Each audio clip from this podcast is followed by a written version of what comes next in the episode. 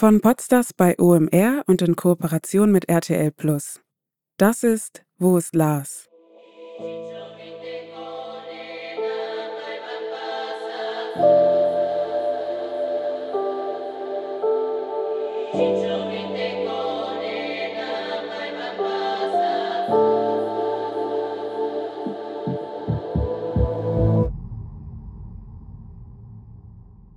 Meine Mutter ist immer aufgewacht, kurz bevor ich nach Hause kam. Ich war Teenager, es waren die späten 90er und ich war gerne mal bis tief in die Nacht unterwegs. Und meine Mutter war jetzt nicht direkt krank vor Sorge, jedenfalls nicht so, dass sie nicht einschlafen konnte, während ich mich in den Clubs der Altstadt oder auf irgendwelchen Partys im Düsseldorfer Süden vergnügte. Aber wie von einer inneren Uhr geweckt, schreckte sie trotzdem zuverlässig kurz auf, nur wenige Momente bevor ich tatsächlich zur Haustür reinkam. Das weiß ich übrigens nur deshalb, weil sie es mir bis heute immer mal wieder gerne erzählt. Das ist Mutterinstinkt, sagt sie dann. So richtig beruhigt durchschlafen konnte sie erst, als sie hörte, dass ihr Sohn den Schlüssel im Schloss umdrehte und sicher zurück nach Hause gekommen war. Der Sohn bin ich, Tim Sohr, der Autor dieses Podcasts. Ich bin damals gerne feiern gegangen, aber es gab keinen Grund für meine Mutter, sich darüber hinaus größere Sorgen um mein Wohlbefinden zu machen. Und trotzdem ist sie nachts aufgewacht. Auch Lars Mutter, Sandra Mittank, musste sich nie Sorgen um ihren Sohn machen, obwohl auch er gerne mal feiern gegangen ist und trinklustig war, wie sein Freund Paul sagt. Aber wie muss es ihr erst ergangen sein, als Lars sie mitten in der Nacht aus Warna angerufen hat? Und als er sich dann plötzlich nicht mehr meldete, als er einfach weg war? Es ist ein Aspekt des vermissten Falls Lars Mittank, der die Vorstellungskraft sprengt. Die Hilflosigkeit. Nicht zu wissen, was mit dem eigenen Sohn passiert ist. Und der Umgang mit dieser Ungewissheit über einen derart langen Zeitraum. Den Ablauf der letzten Telefonate dabei immer wieder vor dem inneren Ohr. Immer und immer wieder. Im Jahr 2025 könnte Sandra Mittank ihren Sohn für tot erklären lassen. Das wird sie nicht tun. Sie ist überzeugt, dass er noch lebt. Eine Mutter spürt das, sagt sie. Und auch Sandra Mittangs enger Vertrauter, ihr Privatdetektiv Rainer, geht den Fall ähnlich an. Also ich suche definitiv eine lebende Person, weil solange ich keine Leiche gefunden habe, kann ich nicht davon ausgehen, dass er tot ist. Davon kann und will und wird auch Sandra Mittank nicht ausgehen, bis sie mehr weiß. Und so lange wird das Telefon in ihrem Kopf immer wieder klingeln, Sie wird einmal mehr Lars Stimme hören, die gehetzt und verunsichert wirkt, auch ängstlich. Und sie wird sich immer und immer wieder fragen, ob sie etwas übersehen hat, ob ihr noch irgendetwas nicht aufgefallen sein könnte, ob sie irgendetwas hätte hören sollen, was er ihr gesagt hat oder eben gerade nicht gesagt hat, was er versucht hat, ihr mitzuteilen. Aber da ist nichts mehr, nichts, was sie nicht längst hinterfragt hätte da ist nur ihr Mutterinstinkt und der sagt ihr, Lars lebt.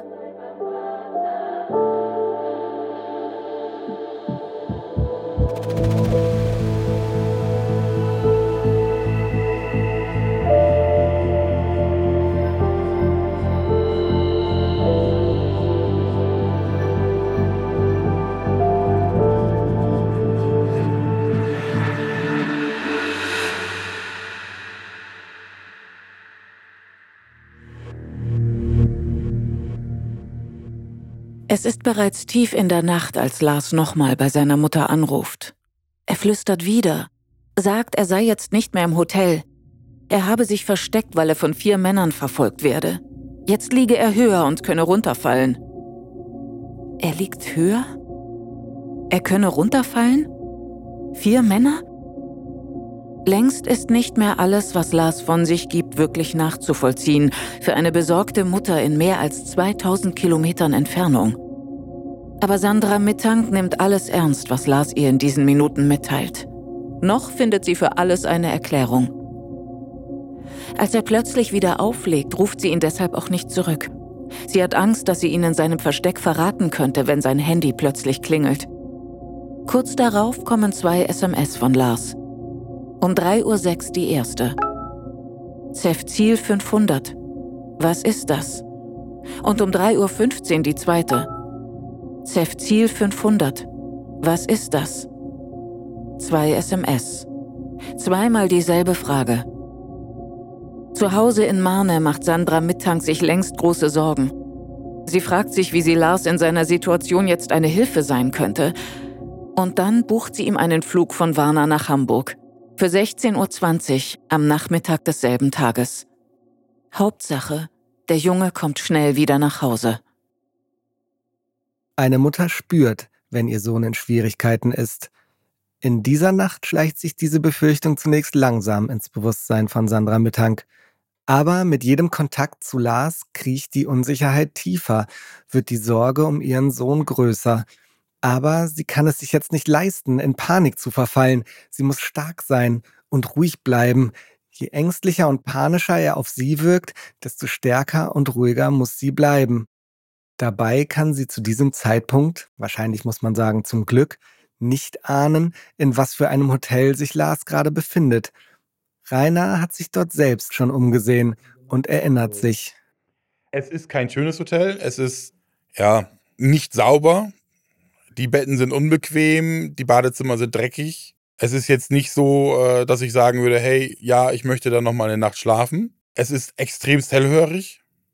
Das habe ich in meinem Leben auch noch nie so erlebt, dass wenn ich im dritten Stock schlafe, auf der passenden Seite ich hören kann, was unten in der Lobby wo auch die Bar gleichzeitig mit ist, wo auch der Empfangstresen mit ist, dass, was da gesprochen wird, dass ich das im dritten Stock bei mir in meinem Zimmer hören kann, wenn meine Badezimmertür geöffnet ist. Also mit anderen Worten, eigentlich ein Hotel, in das man nicht einchecken würde, wenn man irgendeine Wahl hätte. Wenn man eine andere Wahl hätte, nein, dann würde man da nicht einchecken.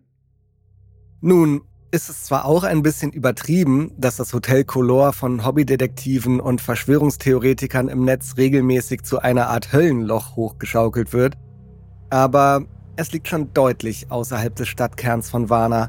In einer schlecht beleuchteten Seitengasse, nur ein paar Straßen weiter, muss man nur einmal falsch abbiegen und schon befindet man sich im gefährlichsten Viertel der Stadt. Wer in dieser Gegend nicht wohnt oder niemanden kennt, traut sich dort normalerweise auch nicht hin. Jedenfalls raten die Menschen in Warna dringend davon ab. Dort sollte niemand herumlaufen, der sich nicht auskennt, sagen sie. Die Menschen aus Warna nicht und Touristen erst recht nicht. Lars kann das alles nicht wissen, so wie wir nicht wissen können, was in diesen Stunden in seinem Kopf vorgeht. Fest steht, dass er mitten in der Nacht ziemlich fluchtartig das Hotel verlässt. Daran wird man sich an der Rezeption später erinnern. Darüber wird man sich wundern. Über Lars, wie er einfach in die Nacht läuft. Er kann nicht wissen, in welche Richtung er muss. Andererseits weiß er überhaupt, wohin er will? Es ist 5 Uhr morgens, als der Taxifahrer den jungen Mann schon von weitem sieht. Er steht im Licht der Straßenlaterne und winkt hektisch. Der Junge würde aber auch so auffallen mit seinem gelben Shirt und der Adidas-Sporttasche. Den kann er hier nicht einfach stehen lassen. Nicht in dieser Gegend, auch wenn er schon einen weiblichen Fahrgast auf dem Rücksitz hat. Später werden sich die Frau, eine bulgarische Sozialarbeiterin und der Taxifahrer an Lars erinnern. Er habe gehetzt gewirkt, seine Pupillen seien geweitet gewesen, das sei ihnen aufgefallen. Gegen 6 Uhr wird Lars am Airport von Warner abgesetzt. Er zückt sofort das Handy. Sein Akku ist inzwischen zwar fast leer, aber er ruft seine Mutter an und erzählt ihr, dass er es zum Flughafen geschafft habe. Es ist bereits wieder hell und er ist einfach froh. Er sagt, er wolle sich kurz frisch machen, weil er sich dreckig fühle. Sandra Mittang schlägt ihm vor, anschließend zum Flughafenarzt zu gehen. Gute Idee, findet er. Und dann sagt er auf einmal fast beiläufig, Sie lassen mich weder fliegen noch fahren. Was war los in dieser Nacht mit Lars? Das ist eine Frage, die auch neun Jahre später noch nicht mal ansatzweise geklärt werden konnte. Mehrere Zeuginnen und Zeugen berichten unabhängig voneinander, dass Lars sich auffällig verhalten habe. Aber warum? Bei unserem Besuch in Elmshorn sind wir gemeinsam mit Kommissar Marco Klein darauf genauer eingegangen. Von Vorerkrankungen ist ja bei Lars nichts bekannt gewesen, oder? Nein, da, da war nichts bekannt. Allerdings ist durch die Ermittlungen eben auch im Vorfeld bevor es zu dem eigentlichen Verschwinden kam, auch in dem Urlaub, war es schon so, dass er dort eben auch wenig gegessen, wenig getrunken und manchmal auch schon auffällig war. Und es gab eben mehrere Personen, also unter anderem der am Flughafen, der ihn auch als sehr verhaltensauffällig, also psychisch auffällig in dem Moment empfand. Habe ich aber auch Aussagen zum Beispiel vom Taxifahrer oder von den Mitfahrern, ähm, dass die auch Angst um ihn hatten, dass er irgendwas hat, panisch. Ne? Also so, das heißt, irgendwas war mit ihm. Also ob es eine entwickelte Psychose oder also beginnende und vielleicht verstärkte, auch mit den Medikamenten, in welcher Form auch immer, das ist natürlich schwer zu sagen. Aber zumindest gab es Auffälligkeiten, die auch aus meiner Sicht eben auch nachweisbar von verschiedenen Personen wahrgenommen worden sind. Ja, und die ja auch teilweise zumindest von den Mitreisenden auch schon bemerkt worden, was schon im Essen Vorwege, genau, ja. also wesentlich schwächer wesentlich massiver als er alleine war.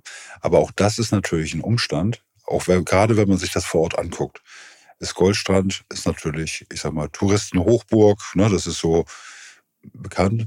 Er ist dann aber in einem anderen Hotel gewesen. Im Kern alles ein bisschen dunkler, düsterer und plötzlich ist man ganz allein. Also so fühlt sich plötzlich vielleicht auch anders an. Also auch sowas kann natürlich ähm, entsprechende ähm, Psychosen oder auch Angstzustände oder sowas verstärken und ähm, wenn man auch daran erinnert, an das Telefonat, was er noch geführt hat, in der Nacht aus dem Hotel, wo er sagt, er, er muss weg ne? und äh, meine Karte musst du sperren, Mama. Also, und aber auch auf Nachfrage, warum oder was passiert, ja, weiß ich nicht, aber irgendwas ist nicht okay. Also es gibt nichts, wo er dann sagt, nee, die haben die da nochmal nachher ins Hinterzimmer genommen, die Karte, ich weiß nicht. Oder und er flüchtet ja in der Nacht einfach aus dem Hotel. Also ohne Grund. Und auch, ich habe auch dort im Hotel gesprochen und wo sie sagt, nee, einfach so gesagt, nee, ich muss schon gehen. Und also so, und das ist eben nicht erklärbar, jedenfalls nicht mit einem normalen Verhalten.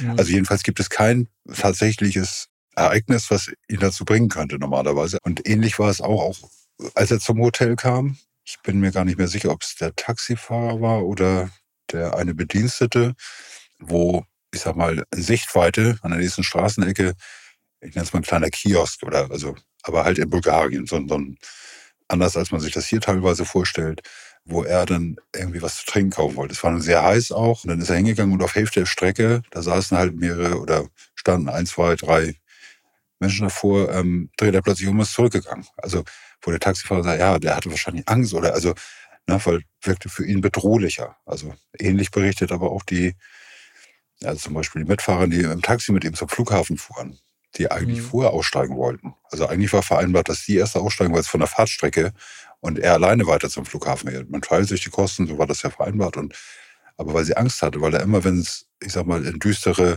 Gegenden, Viertel ging, dann hatte sie Angst, dass er aus dem Auto springt, weil er dann panisch wirkte. So dass sie sich so viel Sorgen gemacht hat, gesagt, nee, wir fahren erst zum Flughafen, dass er erstmal da vernünftig ankommt und fährt dann. Also es gab ganz viele solcher Unbeteiligter, die schon wahrgenommen haben, oh Mensch, irgendwie scheint der Ängste, Panik, also irgendwas ist mit ihm. Irgendwas ist mit ihm. Und was genau, Darum ranken sich seitdem auch unzählige Gerüchte und Spekulationen. Eine mögliche Theorie haben wir mit Professor Dr. Nachla Saimeh besprochen. Sie ist forensische Psychiaterin, Autorin mehrerer erfolgreicher Bücher und Hostin des Podcasts Psychologie des Verbrechens. Saimeh ordnet für uns den psychischen Aspekt von Lars Verschwinden ein. Im konkreten Fall, der ja schon ein bisschen speziell ist, spricht natürlich einiges dafür, dass es hier um eine hochakute, schwere psychische Erkrankung geht, um eine hochakute Psychose, dass der Herr Mittank sich äh, im Rahmen dieses akuten psychotischen Erlebens verfolgt, bedroht, beeinflusst gefühlt hat und im Grunde auf der Flucht war, also psychotisch motiviert auf der Flucht war. Und dann äh, sind mehrere Dinge denkbar. Also zum einen kann eine psychotische Angst so groß werden, dass jemand auf der Flucht vor seinen vermeintlichen Nachfolgern und Häschern in eine suizidartige Gefährdungssituation gerät, also zum Beispiel auf der Flucht vor vermeintlichen Verfolgern von der Brücke springt, auf der Flucht vor vermeintlichen Verfolgern ins Meer springt und dort einfach ertrinkt. Gar nicht, weil er ertrinken will, sondern er will davon schwimmen, aber er ertrinkt dummerweise gewissermaßen. Das heißt, da sind mehrere Dinge denkbar. Dann kann es natürlich sein, dass er irgendwo anheuert auf irgendeinem Schiff und dann irgendetwas mit ihm geschieht, passiert. Das sind so viele undenkbare Möglichkeiten, weil einfach Menschen, die äh, hochakut psychotisch sind, natürlich in einer völlig anderen Realität leben, daraus andere Handlungsnotwendigkeiten für sich ableiten, die von außen betrachtet ja gar keinen Sinn ergeben. Und wir wissen auch, dass Menschen mit schweren akuten psychischen Erkrankungen statistisch gesehen häufiger Kriminalitätsopfer werden als Menschen, die psychisch gesund sind. Also beides ist da möglich. Auch Lars Alter könnte in diesem Zusammenhang eine Rolle spielen, erklärt Nachla Saime. Bei Lars Mittank fällt natürlich zunächst mal Folgendes auf. Es ist ein Mann von 28 Jahren und wir wissen eben, dass Psychosen gerade bei Männern eher in einem jüngeren Alter auftreten, also klassischerweise 20, 24 Jahre plus minus ein paar Jahre. Bei Frauen ist es dann das 28. Lebensjahr oder etwas älter. Aber Psychosen treten eben im Grunde erstmalig auf, ganz grob zwischen 16 und 30. Das heißt, er ist in einem Alter, wo bei einer entsprechenden Veranlagung, Prädisposition, eine solche Erkrankung dann auch gewissermaßen typischerweise beginnt. Und hier kommt eben eine Antibiotikaverordnung hinzu, die ähm, in dem Ruf steht, dass sie Psychosen auslöst. Das tun nun allerdings auch viele Antibiotika potenziell. Das ist immer dann auch was Seltenes, aber es ist eben hier beschrieben und es findet sich hier eben auch besonders in der Literatur. Das gewissermaßen im Zusammenhang mit dem Alter und dann auch noch mit psychosozialen Stressoren, die es eben gab, das sind so typische multifaktorielle Geschehnisse, die das Risiko einer Psychose dann befördern. Aber gerade angesichts der Tatsache, dass Lars es hier möglicherweise mindestens mit einer psychotischen Episode zu tun hatte, nimmt Nachla Saime aber auch die Freunde in die Verantwortung. Herr Mittank war ja in einer Gruppe von Freunden unterwegs und war ja auch vorher schon so ein bisschen seltsam. Man hätte ja auch mal auf die Idee kommen können zu sagen, also hier unser Freund in der Reisegruppe, der wird ein bisschen schräg. Ich glaube, mit dem ist was nicht in Ordnung.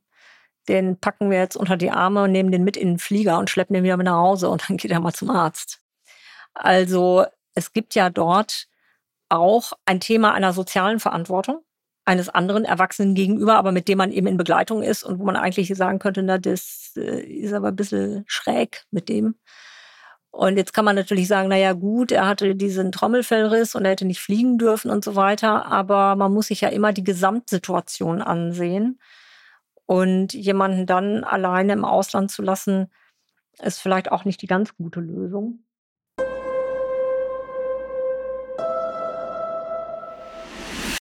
Hey, an dieser Stelle möchte ich euch unseren Partner Random House Audio vorstellen. Bei Random House Audio findet ihr eine riesige Auswahl an Büchern zum Zuhören. Bücher, die als Hörbuch oder Hörspiel so richtig erlebbar gemacht werden. Dort findet ihr Krimis, Romane, Unterhaltung, Literatur, Lyrik oder aktuelle Sachbücher. Und einen ganz neuen Thriller im Programm von Random House Audio möchte ich euch hier besonders empfehlen. Und zwar End of Story der Mörder unter uns von AJ Finn. Worum geht's? Grob gesagt um zwei Vermisste, eine Leiche, einen sagenumwobenen Schriftsteller und eine junge Autorin. Genauer gesagt geht es um Hope und Cole Trapp, Ehefrau und Sohn des berühmten Krimi-Schriftstellers Sebastian Trapp. Die beiden sind verschwunden. Seit 20 Jahren gibt es keine Spur. Wurden sie entführt? Wurden sie ermordet? In Verdacht gerät Trapp. Und als Nikki Hunter engagiert wird, um Trapps Memoiren zu verfassen, stößt sie auf ein undurchdringbares Netz aus Geheimnissen. Nach und nach taucht Nikki tiefer in die Familiengeschichte ein und kommt der Lösung näher und damit auch dem Täter. Doch dann geschieht ein Mord. Eine weibliche Leiche treibt plötzlich im Teich des Hauses. End of Story, der Mörder unter uns, ist nach seinem Welterfolg The Woman in the Window der neue packende Thriller des Bestseller-Autors AJ Finn – Perfekt konstruiert und packend gelesen von Britta Steffenhagen. Hört doch am besten jetzt gleich mal rein auf randomhouseaudio.de. Auch im Netz ist die vermeintliche Verantwortung der Freunde ein häufig diskutierter Punkt. Die Mitreisenden möchten sich seit 2015, als Tim und Paul in der Aktenzeichen XY-Sendung zu Wort kamen, nicht mehr öffentlich äußern, auch in diesem Podcast nicht. Aber bereits in Folge 2 sind wir ja darauf eingegangen, dass mehrere von ihnen Lars damals angeboten haben, mit ihm vor Ort zu bleiben. Dann haben wir Lars angeboten, ob einer bei ihm bleiben soll. Er sagte nein, das möchte er nicht. Er will mit dem Taxi ins Krankenhaus fahren und hier, wir sollen dann mit dem Flugzeug nach Hause fliegen. Über die mögliche Rolle, die Drogen oder Medikamente bei Lars Verhalten gespielt haben könnten, haben wir auch mit Dr. Martin Viehweger gesprochen, ein außergewöhnlicher Facharzt für Allgemeinmedizin. Er leitet die infektiologische Schwerpunktpraxis Viro im Berliner Schillerkiez. Außerdem hat er die regelmäßige Veranstaltungsreihe Let's Talk About Sex and Drugs aus London nach Berlin geholt. Nun ist von Lars aber nicht nachweislich bekannt, dass er im Urlaub in Bulgarien andere Drogen außer Alkohol konsumiert haben soll. Deshalb will ich mich bei Martin Viehweger vor allem über die Wirkung und Besonderheiten von Cefzil 500 informieren. Also frage ich ihn zunächst, was er uns über dieses Breitbandantibiotikum erzählen kann. Ich sage Breitbandantibiotikum, weil es in der Berichterstattung über Lars immer so genannt wird. Es ist nicht wirklich ein Breitbandantibiotikum, es ist ein Cephalosporin aus der zweiten Generation. Hm, wir haben das hier in Deutschland nicht, aber wir haben ähnliche ähm, Substanzen. Warum haben wir das in Deutschland nicht? Nur dieses eine Medikament. Wir haben andere äh, Cephalosporine dieser Klasse da. Die heißen dann bei uns anders. Da ist dann irgendwo eine andere OH-Gruppe vielleicht noch mit dran. Also das ist ja ganz oft so in allen Medikamentenbereichen auf der Welt, in den Ländern, manchmal leicht abweichende Substanzen. In anderen Dosierungen zum Beispiel, vielleicht in anderen Halbwertszeiten, je nachdem, was halt da zugelassen wurde, je nachdem, was sich vielleicht das Land auch leisten möchte, zuzulassen, wenn es bestimmte Kassenleistungen sind. Und was sind denn für so ein Antibiotikum, für so ein Medikament so die klassischsten Nebenwirkungen? Naja, also es ist ein Cephalosporin, also das kann schon recht viel und alles Mögliche machen. Man kann sich so eine Listen ja mal anschauen. Es gibt ja, ähm, die sind ja frei zugänglich, wo die ganzen Nebenwirkungen da quasi alle so drin sind. Und dann sieht man eigentlich alles Mögliche. Ne? Das kann Blutbildveränderungen machen, das kann ähm, Überempfindlichkeitsreaktionen machen, das kann auch manchmal so Kopfschmerzen machen. Eine sehr populäre Theorie im vermissten Fall Lars Mittank besagt, dass er eine sogenannte retrograde Amnesie erlitten haben könnte. Aber wie lange könnte dieser Zustand denn eigentlich andauern? Im besten Fall kommt es nach ein paar Tagen zurück oder am nächsten Tag. Ne? Du hast einen Autounfall, boom, wachst halt am Krankenhaus auf und denkst, shit, wie komme ich hierher? Das ist ja auch schon eine retrograde Amnesie. Und dann irgendwann kann sich vielleicht langsam irgendwann wieder erinnern, ah ja, stimmt, ich saß ja auf dem Fahrrad, ach ja, stimmt, da war die Ampel. So, das braucht manchmal Tage. Wenn der Körper natürlich extrem verdrängt, dann kann das bis zu Jahre, Jahrzehnte gehen. Deswegen gibt es ganz viele Menschen, die ja quasi traumatisiert sind und die es ganz schlecht aufarbeiten können, weil sie da an diese Gedanken nicht mehr rankommen, an diesen Moment nicht mehr rankommen. Da gibt es ja ganz viele Mechanismen, so von Hypnose bis hin zu Traumreisen, um da quasi irgendwie wieder ranzukommen. Äh, Moment, nicht so schnell. Gehen wir nochmal einen Schritt zurück. Eine retrograde Amnesie. Was ist das eigentlich ganz genau? Also Retro bedeutet immer zurückliegend, Amnesie bedeutet immer, ich ähm, weiß was nicht, ich kann mich an was nicht erinnern. Das kann übrigens noch oft äh, passieren, so eine retrograde Amnesie. Das ist oftmals auch vom Körper ein Mechanismus, um ein Trauma zu verarbeiten oder vielleicht besser darüber hinaus hinwegzukommen. Da vergisst man einfach den Moment, der da irgendwie stattgefunden hat, zum Beispiel. Aber wir wissen, retrograde Amnesie sagt ja nicht, wie weit retrograd. Und da kann es natürlich durchaus sein, du vergisst einiges. Du weißt dann plötzlich gar nicht, shit, wo bin ich ja eigentlich? Wie komme ich ja eigentlich gerade eben her? Wer sind die Menschen um mich herum, wenn ich sie zum Beispiel an dem Abend gerade erst kennengelernt habe? So, dass man weiß nicht, wie weit retrograd das quasi geht. Hm, aber es kann auch ein Abwehrmechanismus vom Körper sein, weil da ein Trauma war und der Körper sagte erstmal, hey, ähm, ich besinne mich jetzt auf die basalen Funktionen und das ist Atmen, Kacken und Schlafen. So. Und jetzt funktionieren wir erstmal wieder und gucken, dass wieder alles quasi in Ordnung kommt. Und dann später kommt ja so eine Retraumatisierung und dann äh, wird man getriggert und dann plötzlich, buh, kommt dann irgendwas wieder hervor und dann, ach shit, das habe ich irgendwie vergessen oder verdrängt, so und dann kommen solche Mechanismen und dann kommt es wieder hervor. Das weiß man natürlich jetzt bei dieser Person nicht. Die Frage ist ja, kann das alles ausgelöst sein durch so ein Cocktail an Medikamenten und Substanzen? Ja. Kann das getriggert werden durch ein Trauma? Ja, klar. Bei den Medikamenten wie Cephalosporin muss man ja vor allem sagen, vielleicht ist es nicht unbedingt das Medikament, was irgendetwas auslöst, aber das Medikament muss ja, wie schon erwähnt, durch die Leber. Und in der Leber sind Enzyme. Und diese Enzyme, das sind so ZYP-Enzyme, CYP-Enzyme, die katalysieren alles Mögliche. Ähm, und die können Sachen beschleunigen, verlangsamen, verändern. Und wenn sich da quasi äh, bestimmte Enzyme aktivieren oder vielleicht auch abschalten, finden bestimmte andere Prozesse nicht mehr statt oder zu schnell statt oder zu langsam statt oder zu viel statt. Und das sind eher die Probleme, die wir haben, wenn wir bestimmte Substanzen miteinander kombinieren, also mit Antibiotika zum Beispiel. Und dann können bestimmte Wirkungen verstärkt oder abgeschwächt werden. Das kann natürlich auch zu komischen Empfindungen führen vielleicht auch zu Missempfindungen führen in der Haut oder vielleicht auch zu einer Konzentrationsstörung oder vielleicht zu Kopfschmerzen und dann kommt vielleicht noch ähm, so eine Angstkomponente mit rein, weil der Typ vielleicht eine unsichere Persönlichkeit ist. Und wenn dann noch eine retrograde Amnesie kommt, dann wacht er vielleicht plötzlich auf und denkt, wo bin ich hier, wie konnte ich hierher kommen, was ist mit mir passiert? Vielleicht kommt dann noch sowas wie Scham und Schuld mit rein, denn ich habe ja Party gemacht und Substanzen konsumiert.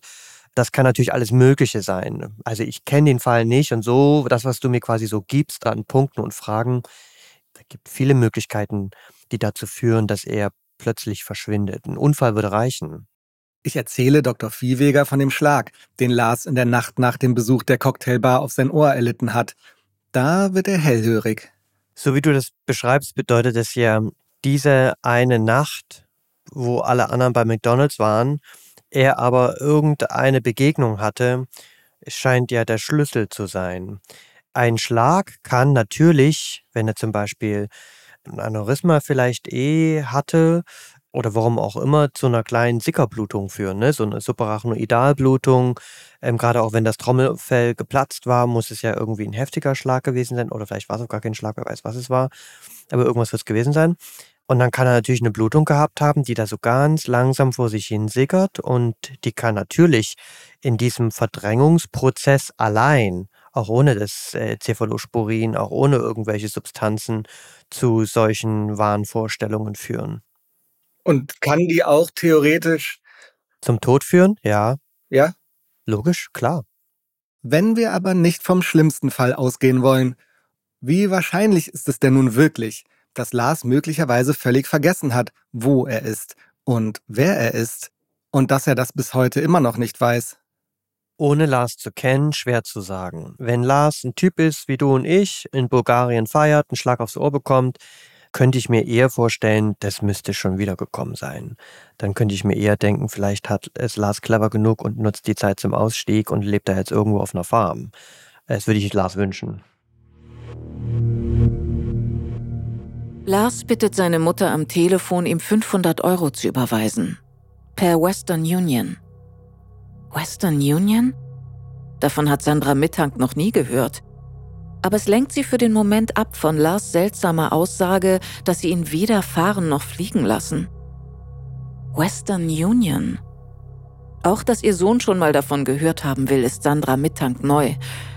Aber dann sagt Lars, dass ihm ein Mann am Flughafen davon erzählt habe. Gerade eben.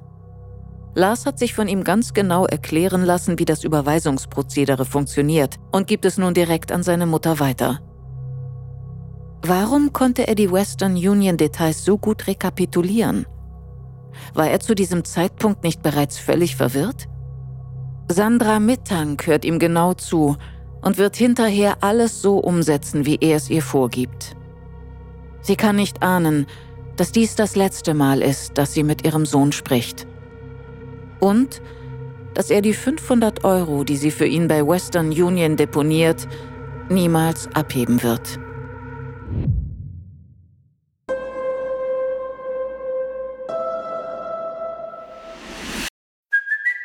It's Kaylee Cuoco for Priceline. Ready to go to your happy place for a happy price? Well, why didn't you say so? Just download the Priceline app right now and save up to 60% on hotels. So, whether it's Cousin Kevin's Kazoo concert in Kansas City, go Kevin, or Becky's Bachelorette Bash in Bermuda, you never have to miss a trip ever again. So, download the Priceline app today. Your savings are waiting.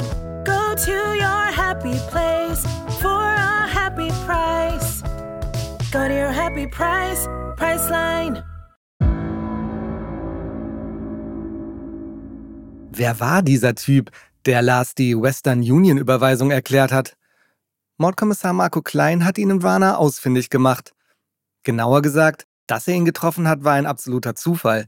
Aber das erklärt er uns am besten selbst. Wer war das? Weil es, gab, es war nur klar, dass es irgendjemand gegeben haben muss, der ihm das erklärt hat. Ja, also es war so, dass bekannt wurde, die Mutter hatte ja telefonischen Kontakt mit ihm und hatte dann ja gebeten, oder jedenfalls wollte sie noch Geld überweisen und er hat ihr dann gesagt, wie, wie sie es handeln sollte ähm, über Western Union. Und hatte ihr in dem Zusammenhang, ich weiß es nicht mehr im Detail, jedenfalls erklärt, dass ihm das von jemandem erklärt wurde. Frau Mütter ging davon aus, dass es ein Deutscher gewesen wäre, der ihm das erklärt hatte. So habe ich das zumindest im Moment in Erinnerung. Ja, bei den Ermittlungen vor Ort, beziehungsweise als ich dort zum Informationsaustausch war und mir auch die ähm, Orte der verschiedenen Ereignisse betrachtet habe, hat parallel Aktenzeichen XY dort Filmaufnahmen gefertigt und hat dort eben Szenarien nachgespielt, wie sie nachher dann auch in dem Filmbeitrag bei Aktenzeichen in der Sondersendung präsentiert worden sind und hatten dort eben auch einen Schauspieler, der den Lars Mittank ähm, gespielt hat, äh, mit der Bekleidung von dem Tag auch und jedenfalls während dieser Filmaufnahmen, ähm, ich glaube an dem Tag hatten wir eben auch noch, wurde auch ein Interview mit dem Flughafenarzt durchgeführt hat, da war ich ja dabei und ich habe die dort begleitet und habe dann eben dort ähm, gesehen, wie dort ein, ja, ein Angestellter beziehungsweise ein Selbstständiger, glaube ich, der dort ähm, Gepäck, ich sag mal, in Zellophanfolien mit einer entsprechenden Maschine einwickelt, ähm, als Sicherheitsvorkehrung gegen kleines Geld ähm, auf dem Flughafen, der dort sehr interessiert zuguckte. Ähm, und den habe ich dann angesprochen, weil er dort eben saß und da äh, sagte er, Mensch, der sieht ja genauso aus wie der damals.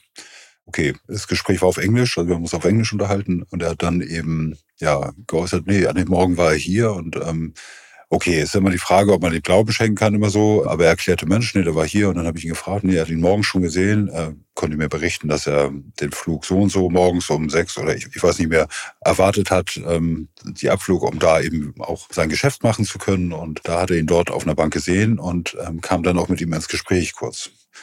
Ähm, er hat da aber auch berichtet, dass er psychisch auffällig war. Er hat es erst ab, ähm, darauf ja, abgezielt, okay, Warner, ähm, Goldstrand, also vielleicht Alkohol, Drogen, irgendwie so, aber dann immer wieder und merkte, nee, irgendwas ist mit dem nicht in Ordnung, so, so ungefähr, also irgendwie, ne, weil er manchmal zusammenhanglos, und dann hat er gesagt, Mensch, er muss Geld überweisen und, und er hatte ihm dann erklärt, wie es mit Western Union ging. Da war ich schon hellhörig und schenkte seine Aussage auch mir Glauben, dass er ihn tatsächlich noch gesehen hatte. Und er hat mir aber auch Details erzählt, unter anderem eben, dass er ihm von seinem Beruf erzählt hat und dass er Angst hat, weil er mit dem Gehör was hat und weil das auch für seinen Beruf ähm, problematisch sein könnte. Und das ist tatsächlich etwas, was sonst eigentlich niemand wissen konnte. So. Und deshalb bin ich mir sehr sicher, dass es wirklich diese Begegnung gab, dass er ihn wirklich dort gesehen hat, auch mit ihm gesprochen hat. Gegen 9 Uhr morgens ist Lars auf den Überwachungskameras des Flughafens von Varna zu sehen. Sandra Mittank wird sich später immer wieder fragen, warum Lars schon vor dem Arztbesuch gesagt hat, dass sie ihn nicht fahren oder fliegen lassen. Aus der Ferne ergibt diese Aussage einfach keinen Sinn. Sie will ihn gleich beim nächsten Telefonat unbedingt darauf ansprechen. Besonders verwirrt sieht Lars aber auch auf den Aufnahmen der Überwachungskameras nicht aus, wie er so durch die Eingangshalle des Airports schlendert und dabei einen Snack isst. An dieser Stelle nochmal eine kurze persönliche Anmerkung zu unserer Herangehensweise an diesen Podcast und zu meiner Arbeit als Autor an diesem Projekt. Es ist kompliziert, wenn es in einem Fall derart viele Ungereimtheiten gibt und außerdem derart viele Möglichkeiten und Versionen einer Wahrheit, die eigentlich wirklich ganz sicher nur derjenige kennen kann, der seit neun Jahren spurlos verschwunden ist. Und es gibt ja so ein paar scheinbar unumstößliche Regeln des Journalismus, die vor allem den jungen Kolleginnen und Kollegen immer wieder eingetrichtert werden. Von den Alten, von ihren Lehrerinnen und Lehrern, von den Vorgesetzten. Du sollst dich nicht zum Zentrum deiner Geschichte machen, zum Beispiel. Und du sollst dich nicht mit einer Sache gemein machen, auch nicht mit einer guten. Es ist offensichtlich, dass ich für diesen Podcast mindestens anderthalb dieser zwei Regeln breche. Für mich als Autor kann natürlich nur Lars das Zentrum der Geschichte sein. Und trotzdem rücke auch ich zwischendurch ganz bewusst immer mal wieder in den Mittelpunkt, auch wenn jeder, der mich auch nur ein bisschen kennt, bestätigen kann, dass das eigentlich so gar nicht meine Art ist. Ich ordne den vermissten Fall Lars Mittank ganz bewusst immer wieder aus meiner komplett subjektiven Perspektive ein, weil dieser Aspekt, das hätte ich sein können, für die Faszination des Falles einfach eine besondere Rolle spielt und weil ich nun mal der Autor dieses Podcasts bin. Deshalb ergibt es hier einfach Sinn, wenn ich es an meinem Beispiel anhand meiner eigenen Erfahrungen durchspiele. Ich sehe mich in diesem Projekt weniger als investigativer Journalist, weil ich mir nicht anmaßen möchte, mit diesem Podcast quasi im Alleingang den Fall zu lösen oder Lars zu finden. Und außerdem habe ich keine Erfahrung als Ermittler oder als Kriminalpolizist, nichts dergleichen. Deshalb will ich hier vielmehr einfach ein gewissenhafter Erzähler sein, der die Geschichte von Lars bestmöglich vermittelt, um Aufmerksamkeit zu schaffen und hoffentlich Reichweite zu generieren. Dass wir uns hier mit einer guten Sache gemein machen, kann ich deshalb ebenfalls nicht abstreiten. Denn wir wollen auf diese Weise am liebsten mithelfen, den Fall zu klären. Wir wollen wissen, was mit Lars passiert ist. Wir wollen Gewissheit für alle, die ihm nahestanden. Und diese Gewissheit wäre nach all den Jahren zweifellos eine gute Sache. Niemand von uns kann sich vorstellen, was Lars Mutter Sandra Mittank, was seine Familie und seine Freunde nun schon seit vielen Jahren durchmachen und nur die Gewissheit wird ihnen jemals wieder irgendeine Form von Frieden verschaffen können. Damit mache ich mich gerne gemein. Dafür breche ich gerne auch mit einem vermeintlichen journalistischen Grundsatz. Deshalb ist dieser Podcast für mich in erster Linie eine Frage des Vertrauens in meine Gesprächspartnerinnen und Gesprächspartner, in mein eigenes Urteilsvermögen und in die Wahrheit. Denn auch wenn sie mir und euch vielleicht manchmal so vorkommt, ist Lars Geschichte eben kein Horrorfilm sondern einfach nur wahr. Hier geht es um echte Menschen, echte Ängste, echtes Leben. Darüber habe ich auch mit der Bestsellerautorin Romy Hausmann gesprochen. Romys aktuelles Buch True Crime befasst sich mit der Frage, was Menschen zu Mördern macht. Netflix hat ihren Erfolgsthriller Liebeskind gerade als sechsteilige Miniserie verfilmt. Und außerdem hostet sie zusammen mit Marc Benecke den Podcast Hausmann und Benecke – in dem ebenfalls diverse True Crime-Fälle nacherzählt werden. Romy weiß genau, was es bedeutet, sich sehr tief und intensiv mit einem Fall zu befassen. Und sie kennt auch den Struggle und die Zweifel, mit denen ich mich auseinandersetzen musste, während ich mich für diesen Podcast mit Lars Mittank beschäftigt habe. Du wirst merken, das sind dann irgendwann nicht mehr Interviews. Also ich hatte das bei meinem Fall Phoebe Handstruck, den ich da in, in True Crime beschrieben habe. So, ich wollte ursprünglich ein Interview mit der Mama machen. Der Fall, von dem Romy hier spricht, handelt von der Australierin Phoebe Handstruck, die 2010 im Alter von 24 Jahren tot im Müllraum ihres Hochhauses gefunden wurde. Der Fall hat für Romy eine besondere Bedeutung, stand sie doch über ein Jahr in direktem Kontakt mit Phoebes Familie. Das war kein Interview, sie hat erzählt und sie hat so tief erzählt und so ausführlich, dass ich irgendwann das Gefühl hatte, ich habe Phoebe gekannt, obwohl sie seit elf Jahren tot ist. Und als ich dann äh, ihren Fall wirklich einmal ganz dokumentarisch erzählt habe, ne, also fernab von der Korrespondenz, die ich mit ihrer Mama da sehr lange geführt habe, und habe die Stelle geschrieben, ähm, an der Phoebe stirbt, ähm, ich habe geweint, weißt in dem Moment, also vom, vom Kopf her war mir völlig klar, die war auch, sie war tot, ja, das wusste ich natürlich. Aber in dem Moment ist sie für mich nochmal gestorben, weil sie vorher so lebendig war durch die Erzählungen von ihrer Mama. Und dann habe ich das geschrieben und dann habe ich geweint und habe getrauert wie um eine Freundin. So. Und es ist genau das, was du sagst. Man ist einerseits die Hoffnung der Menschen. Ja, man ist dafür verantwortlich, dass dieser Fall nochmal Reichweite bekommt. Und andererseits, wie gesagt, wird man vielleicht einfach auch der Mensch, dem sie auch was erzählen können, was andere Leute vielleicht auch schon gar nicht mehr hören wollen, weil sie gar nicht wissen, wie sie damit umgehen sollen. Weißt du so? Für diese Frau oder auch für, für viele Angehörige, wo die Dinge einfach nicht geklärt sind. Das Thema ist ja nicht fertig. Ich glaube aber auch, dass es eine große Schwierigkeit ist im Umfeld, weißt du? Da sind vielleicht auch am Anfang viele Freunde und Freundinnen, die wirklich gerne zuhören und ihr Bestes geben aber die können vielleicht irgendwann auch nicht mehr. Weißt du, für die geht das Leben normal weiter und für die Angehörigen bleibt das einfach so stecken. Und deswegen finde ich es auch wichtig, dass es dich gibt, dass es mich gibt, dass es allgemein Menschen gibt, die zuhören, weil es wichtig ist. Und wie gesagt, ich glaube, in, in solche Interviews musst du nicht groß reingehen mit einem Fragebogen. Weißt du, natürlich, die Fakten, die du brauchst, die musst du ja abfragen, ganz klar. Aber ansonsten, glaube ich, sind es Gespräche, die sich entwickeln. Und ich glaube, dass diese Gespräche ähm, das war am Anfang so ein bisschen mein Bedenken, reiße ich mit diesen Gesprächen was auf, ja, bei Phoebes Mama.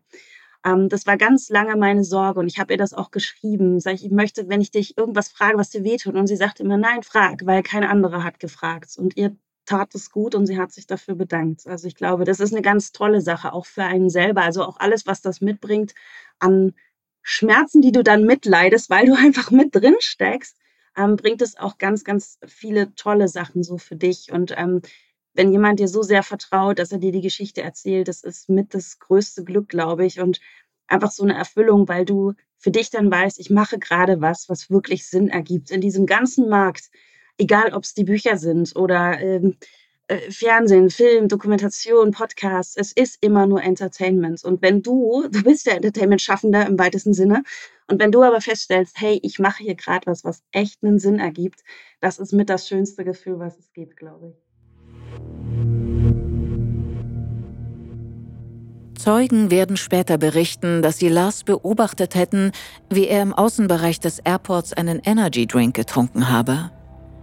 Kurz darauf, auch das ist auf den Videoaufnahmen zu erkennen, fragt Lars sich durch zum Flughafenarzt. Dann verschwindet er aus dem Blickfeld der Kameras.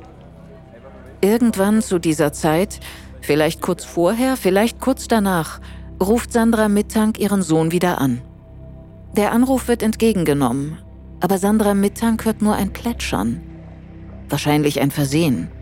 Aber es klingt doch eigentlich so, als würde er sich gerade frisch machen. Und das hatte er ja ohnehin vor. Also alles wie besprochen, denkt sich Sandra Mittank. Wenig später wird sie deshalb noch einmal versuchen, ihn telefonisch zu erreichen. Aber da hebt er schon nicht mehr ab.